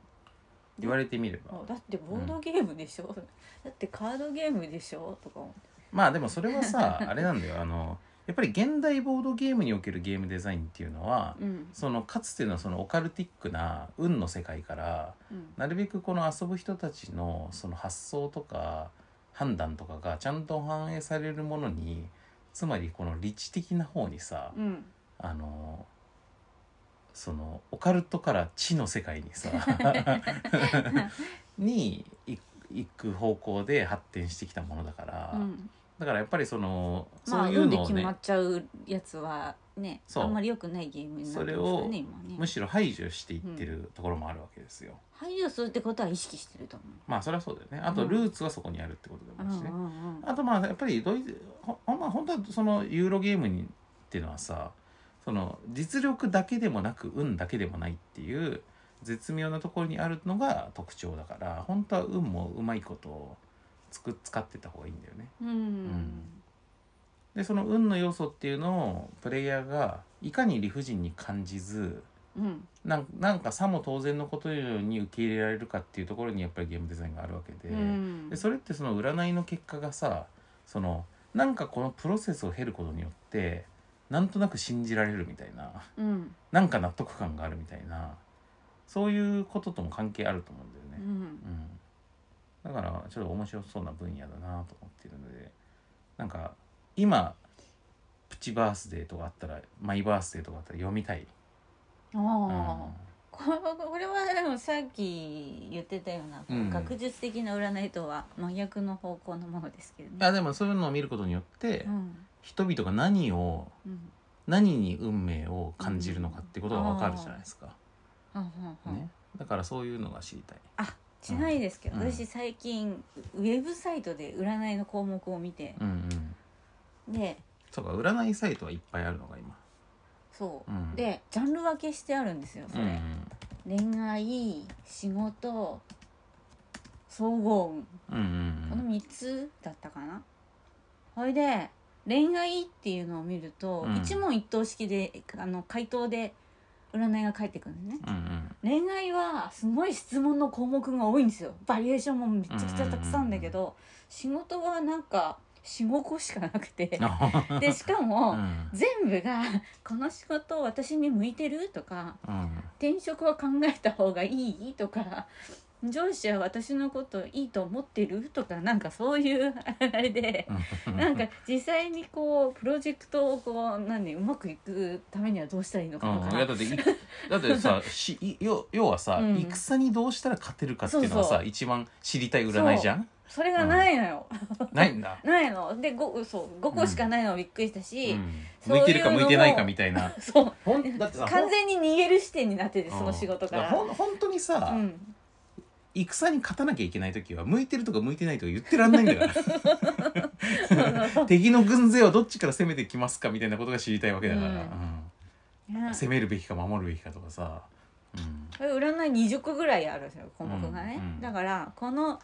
この差とこの質問のあれでようんみんなが何に興味があるのかというのがすごいよくわかるまなあとそ思っうて、だよね熱量が、、 うんうん恋愛と仕事 への熱量の差がすごい、う ん、そうそういうのが、うん面白いなと思っててなるほど、まあ、そういう意味だと、今うん僕は恋占いは全く求めてないですけ ど僕自身はねうんただみんながどういう恋占いにをしてるのかなってことは別に普通にさっきの話で言うと面白いとは思う、うんうんううんでさあとまああれだよねその、まあ、擁護するとさやっぱ仕事は頑張れって話になっちゃうんだけど、うん、うん、恋愛はやっぱり出会いとかはさ運もあるじゃん。だかそうねううんらやっぱ自分にどうにもならない要素が強いものほど占いたくなる気持ちはまあわかりますうよ。んうんううんんそうね仕事は占いより自分で努力したりとかね、そうそうそうそうそう。うん、恋愛は自分のだけでは何ともなんないですからね、うん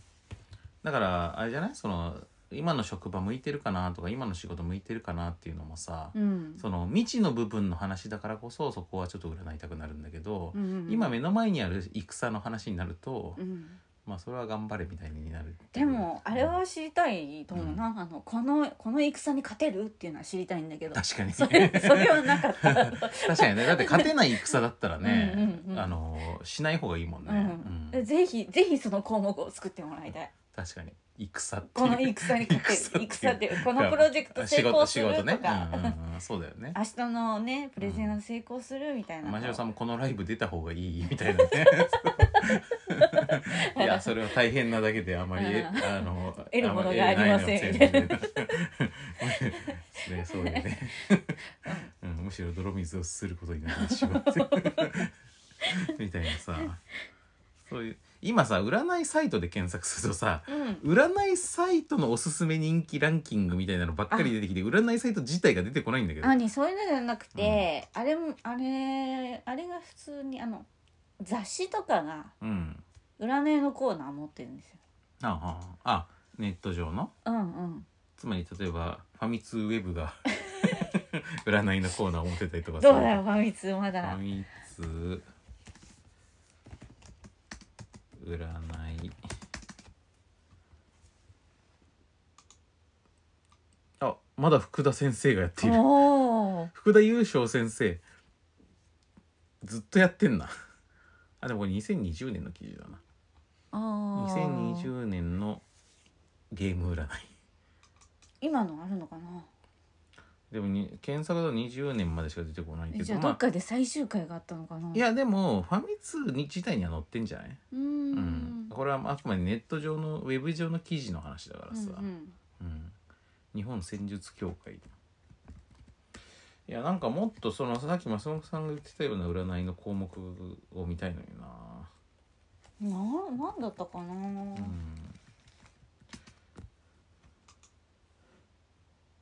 うん占いサイト当たるとかでで検索してる人が多い、ね、 ああなるほど確かにその発想はなかったな当たる占いサイトおすすめ12選みたいな感じにやっぱどうしてもなるなよく当たる占いサイトあここれとか、ぼ防具防具の占いのコーナー防具ジャパンあでも VO ってやるだけで防具占いがけおこ候補おに出て有くるから名なんだねこれはあれなんじゃないですかあこれなんかでもおしゃれだね、うんまあ、そ防う防具だからそう ねそうななんかこうこういうのなんですよこういう なるのほどなるほど、うん、これこれいいじゃないですかこういうのはね、うんライトで一番こうたくさんの人が見見れるから今俺自分でぼ本当に素直にこのササイト見た時にうんおしゃれだなって思ったことに対して 防具防具からしたらお前にお前におしゃれとか言われる筋合いないわみたいな感じであそうでもこれいいですねいろいろありますねしあしいたけ占いあうわこれ終わ有終わっちゃうんだっ有名け、ねあそうなのなんか近づ近々終わる終みたいなわってるわあそうそうそう2018年で更新が止まってるわなんかこれでもに有名でしたあよね18年で止まってんの、うん、うんだからもう5年ぐらい前に終わってそまうすなんだ知らなかった今度終わるらしい今度終わるとか新しいという情報のまま止まっているっていう毎日占いこれがあれじゃない今日のさ今日のことがわかるんじゃないですかえー、サソリ座サソリ座サソリ座は恋愛運すごいよ5つ星だようんうんうん情熱的な恋が突然スタートしそうな予感自分の気持ちに素直になって二重丸ナンパされる可能性もありそう なるほど俺がナンパされる可能性が対人運えー平凡安定運あ星3つですねうん5つ中の、あなたの優しさに周囲は救われるでしょう相談を持ちかけられたら共感しながら話をよく聞いてあげるだけでも感謝されるかもなるほどまあでも一番知りたいのはこの仕事勉強運ですかね、うんさっきの話で言うとねなんかブルガリの コクがどいちいち入ってくるな あこれ5分の4ですねうん好調運重要なポジションを任される日発言の場では遠慮せずに主導権を握って思い切って周りを引っ張っていってみましょうう、んうん、まあでも僕基本的にそうしなきゃいけないっていつも、あのそうだねめちゃくちゃ遠慮せずに喋ってますけどうねんいつもね、これは全部まんべんなくあうの、ん占いが出ますね結果がそうだね確かにねヘルスビューティー運もあるしね、えーこれも5分の4ですね4点、えー行動力抜群の今日はファッションもスポーティーなコーディネートにすると運気アップ歩き方に気を配るとダイエット効果も期待できそう ダイエットの確かにねダイエット効果は僕欲しいですよ僕はラッキーアイテムソムリエナイフほう何ソムリエナイフって どういうのなんだソムなんか FF のアイテムみたいですねソムリエソムリ開けエるのなんか ソムリエナイフとはあーおワインオープナーみたいなやつですねこうんのうん十徳ナイフみたいなやつですね、そのその昭和の言い方する と ほらほらこういうさ缶ああ缶切りとかうんワインオープナーの あのねなんかねじねじのやつとか中二が持ってそうな感じあ中二を持ってますよね僕も持ってましたよ、 そう ですか、うん、使ったことないけどね全然、あうんー使ったことあったらこ怖いからねあでもアウトドアとかでさ、あーそれなら、うんはで使うもんだと思うんですけど、うん実学校際では使わないでほしいアウトドアでもあんまり使ったことないですけ どだってワインとか開けないしさうん 中二の時はさうわこれを持ってたの本当にナイフじゃなくて今ナイフっていうかその十徳ナイフみたいなやつですよだからこういういろんなあさこういうのをついててさあでもこの中でさあー、うん使うものと言ったらっていう感じじゃない、そうんのなんかね、でもなんかいろいろ缶うん缶切りぐらいですけどだったら缶切り持つわみたいなさ感じでしたよこれ持ってる人結構いましたよねいましたいましたでもナイフとしてはすごい刃渡りも小さくて使いにくいし、うんうん缶切りだったら缶切り持ってた方がいいしみたいな感じでしたかねっこいいからなんですかねうんまあでも本当にその登山とかさ、うんする時になるべく荷物を軽くしたくてみたいなさ、うんそういう状況だったらいいんでしょうけどあのそういうそういうキャンプしたことないんで、うん、うん、まあソムリエナイフをねまあ白さんのあれですねラッキーアイテムもちょっと調べておいた方がいいほまあ白さんはえー、ちょっと待ってねこの「防具ジャパン」のとこめっちゃ戻んなきゃいけないから戻った魚座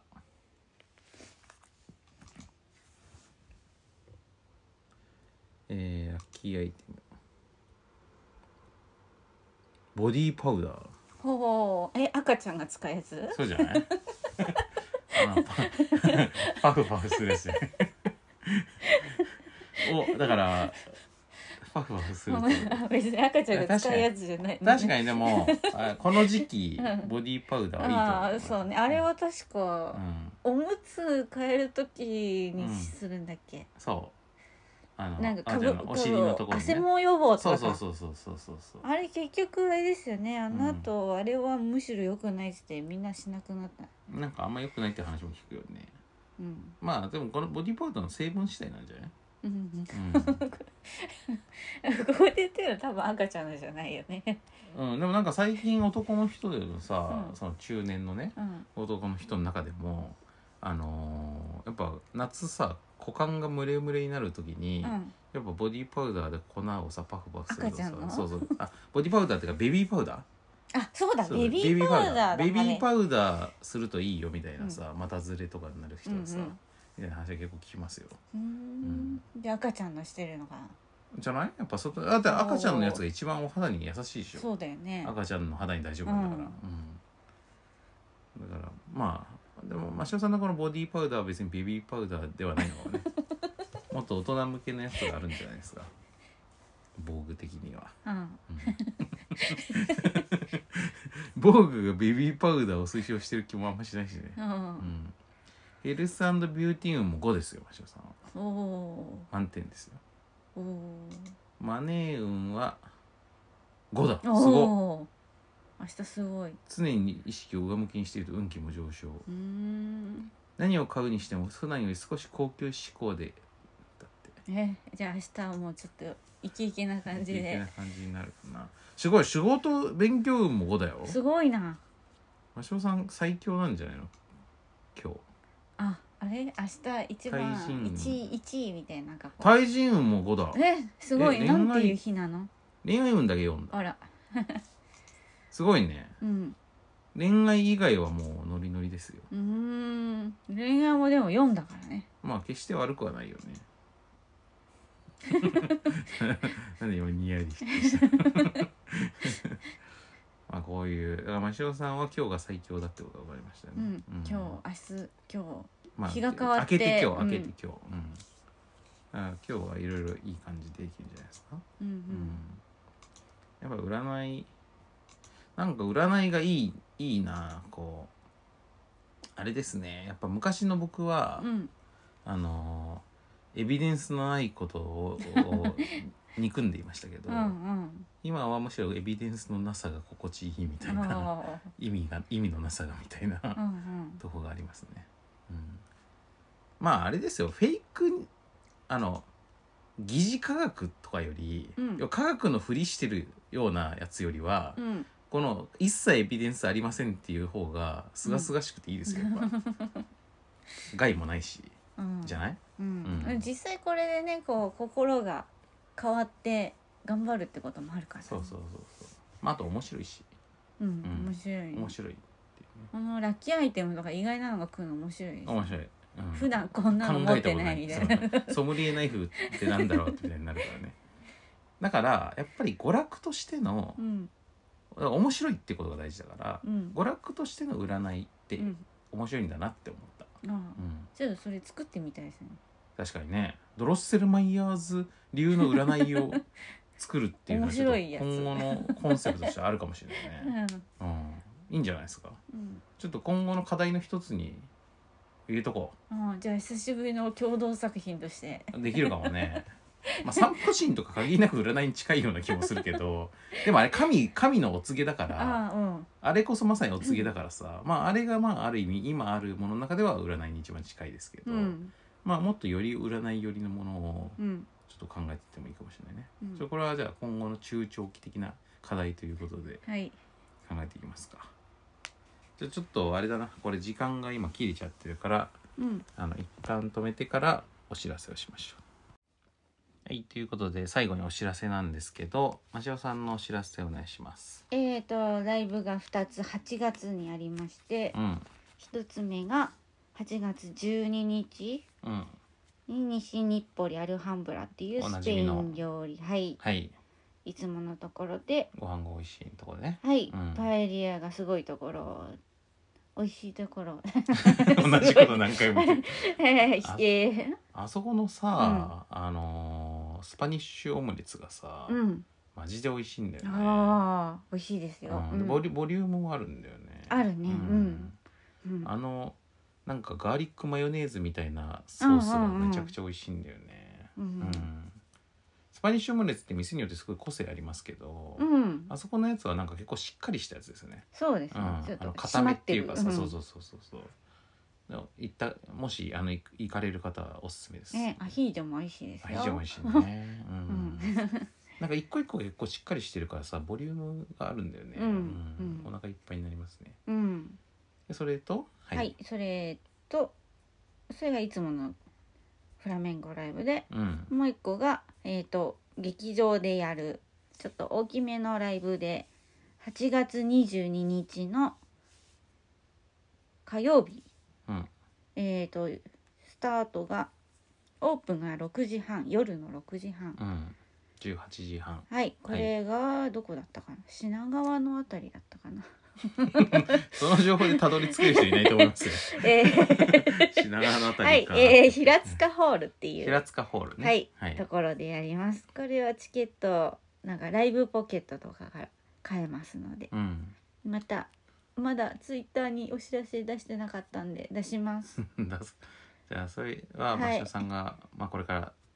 出すから、はいまあ、白七子のツイッターで詳しくは見てもらうのがいいですかね、はい、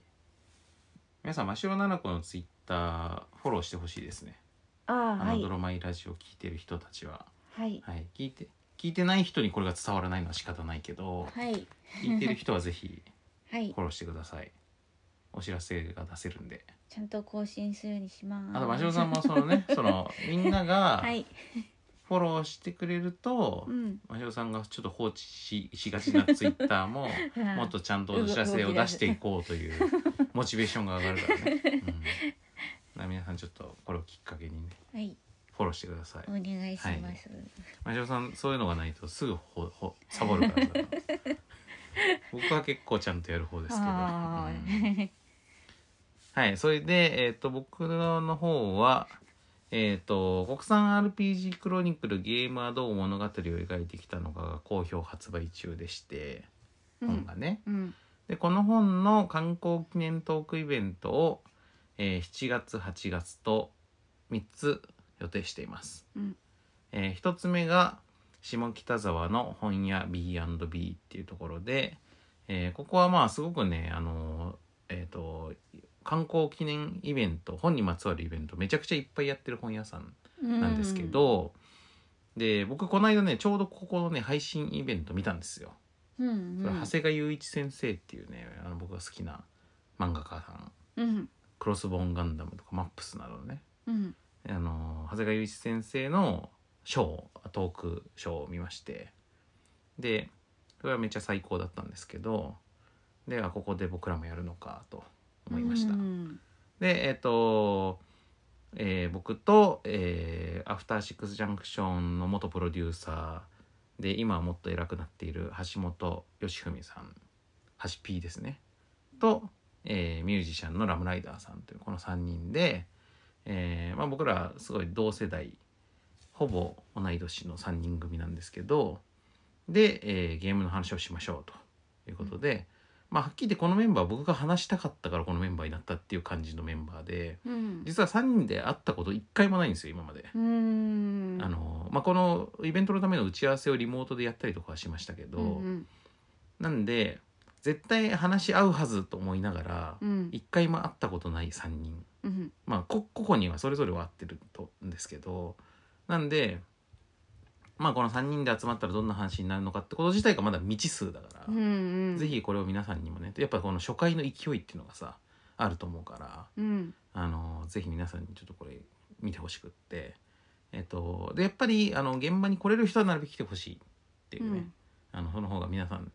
あのテンションもこっちも上がるので、うんまあ、遠くの方はもちろん配信で見ていただくのでもありがたいです。で、えっとこのこれは7月23日日曜日の19時からで、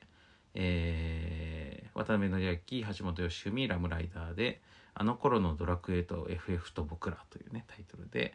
まあ、この回はドラクエと FF の話をするんですけどでも国産 RPG クロニクルの本の中で書いてあるドラクエ FF の話っていうのはさやっぱ一番こう歴史上大筋の話で。なんか対極的なことだから、うんだから逆に僕あの本とかその今までのそのアトロクの企画の中でもあんまディティールに突っ込んだような話っていうのはなるべくしてないんですよ。うんこのキャラが好きとかさ、うんこのイベントが良かったとかさあそこの音楽がいいみたいな話ってでもそういうのってさゲームの感想とかさ好きなゲームの話する時には一番一番て定番の話題という かさ一番みんなその話するでしょうんでも国産 RPG クロニクルでは僕はそういう話全然してないんですよ。うんそそれはあのなんていうかこうディティールだなってなっちゃうからさうんだから対局に関係ない話をもう心を鬼にして今まで避けてきたんでうんそういう話を思いっきりできるっていうことでこのイベントは僕たちはすごい楽しみなんですね。うんっていうのがこのイベントです。で2つ目がえーっとえー場所を変えまして阿佐ヶ谷ロフト A で8月19日土曜日、えー18あ違う19時からでこれはねもう3時間とかあるんですけどうんすごいがっつりしたトークイベントで、えー同じメンバーの、えー渡辺則明橋本良文ラムライダーで、えーこれは「世紀末ゲーマーズクロニクル」というタイトルで、えーまあ、さっきの、あのーいえー B&B のイベントの続編みたいな感じなんですけどさっきのやつは、えードラクエと FF の話をするイベント。うんで今回のやつこの「阿佐ヶ谷ロフト A」のやつは、えーそれ以外のゲームの話をするイベントというふうに思ってるんでえっ、とまあまあもちろん国産 RPG クロニクルの中でも話してないタイトルいっぱいあるからだからまあとにかく話したいゲームの話をするっていうだから当日までにこの3人がえー自分が話して話題に出したいゲームのリストを作ってきてそれの中から話をしていくっていうね、風になってるんですけどでこれに関しては今ツイッター上で、えっと僕のらのそのつドロッセルマイヤーズのあのツイートの中でねあの当日話題にしてほしいゲームがあったら教えてくださいっていうのを聞いてるやつがあるから、それにツリーツリーでこうリリプする形であのあのゲームの話聞きたいみたいなジャンピングフラッシュの話聞きたいみたいなことを言ってくれればジャンピングフラッシュの話するかもしれないっていうね。っていう感じになってます。で一応これ世紀末というふうに言ってるのは90年代のゲームを中心にしようかなって思ってる。まあ最近のゲームの話は別にアトロクとかでもいくらでもする話機会があるしさで逆にすごいレトロゲームの話してる人っていうのもいっぱいいるんですけど90年代ぐらいのスーパーファミコンからプレステ1にかけてぐらいの時代ってゲームがすごい熱い時代なんだけどあんまそこを中心に話してる人って少ないんじゃないかというふうに一応僕らは思っててなのでスーパーファミコンからプレステ1ぐらいの90年代のゲームの話でまあ特にね話してほしいのがあればえー言ってくださいとなってます今んとこ最初ににちらほら来ていたので言うとフロントミッションの話してほしいという話とあと「俺の屍を越えていけ」の話してほしいみたいな話が来てましたね、はい、そういうのとかをねやるかもしれないんで、まあ、これも、えー、ともちろん現場に来てもらうと一番嬉しくって、えー配信チケットもありますんで、えー配信の方はぜひ配信チケットを見てください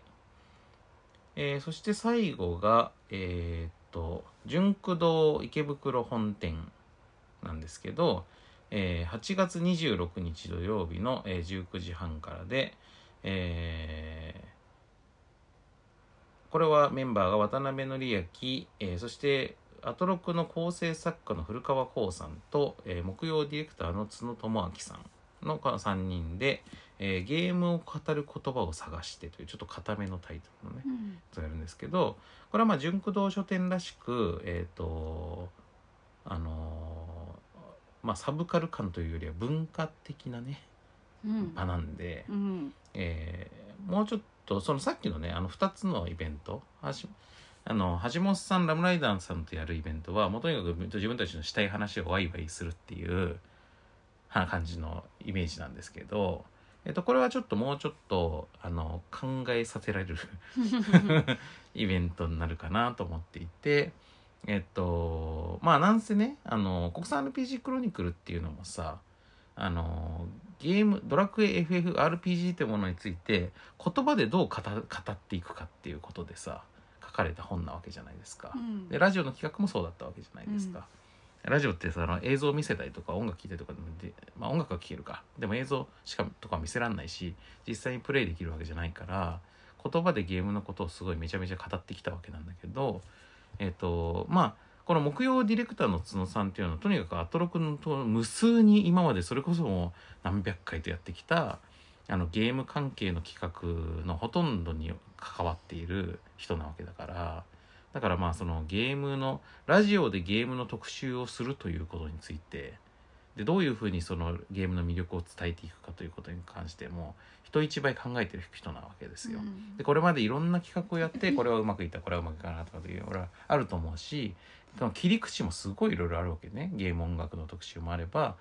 えーゲームのアクセシビリティっつってまあそのあの目に見えない人でも遊べるようにするにはみたいな話とかさでゲームの物語についてとかキャラクターについてとか、まあ、いろんなあいいスポーツについてとかさいろんな切り口があるわけじゃないですか。でそういうことでいろいろこうゲームの話をしてきたっていうことに関して角さんがどんなことを思ってるのかっていう話ね。こともあるしで古川光さんも、えっと今はまあラジオの放送作家としてのお仕事が一番多いしあと文房具の人っていうイメージもすごいあるんですけど文房具のあのイベントとか書籍とかもいっぱいやってるんですけど、でもそもそも90年代には、まあ、音楽ライターもやってたんだけどゲーム関係とかもやってたんですよ。だからゲーム雑誌の記事を書いたりとかゲームの攻略も作ったりとかもしてたわけ古川さんは。だから結構そのいにしえのっていうと怒られるけどまああの僕らよりも上の世代の,、えっとそのゲームメディアでの、まあ、いろんな文筆活動みたいなことっていうのがどういうふうにされてたかっていう話も文脈として出てくるしね。まあ、そういうことでゲームをゲームの魅力とか面白さとかをこう言葉で語っていく時にどういうことに気をつけてやっていくといいのかとかあの魅力が伝わるのかっていうような話を中心に多分話していくと思うからだから多分その例えば、まあ、ちょっとこれを聞いてる方の中でどういうそういう人がどんぐらいいるかわかんないですけど、えっと、僕らと同じようにポッドキャストをやってる人とかあと例えばゲームの配信をしてる人とかなんかそのレビューを書くような機会がある人とかなんかそのそれこそあとその自分が好きなゲームをこう広めていきたいとかさ人にその友達とかにその自分の好きなゲームのことを話すんだけどなかなか魅力が伝わらんみたいなさこととかあると思うんですけどそういう時にどういう語り口で話すといいのかなみたいなことにも多分関係してくるんじゃないかと思うんですよね。であとねこの純駆動書店の池袋本店さんから、えー、とこのイベントをやるにあたってちょっとリクエストを受けていてうんそのリクエストがすごい僕いいと思ったんですけどなんかそのゲーム関連せっかくなのでゲーム関連書でおすすめの本っていうのをあのいくつか紹介してほしいと言われたんですよ。うんうんでそれ言われてあまあそれ確かにそういうのをおすすめするとお店の売り上げにもつながるからいいかなって僕も思ったんですけどそれでそのそういうことかなって思って聞いたらそうではなくてあの別にこの池袋の純駆動で売ってない本でもいいですとうんでなんなら絶版の本とかでもよくって、うんあのまあ基本的にその純駆動のこれのイベントとかに見に来たりとかするお客さんって本好きの人が多いから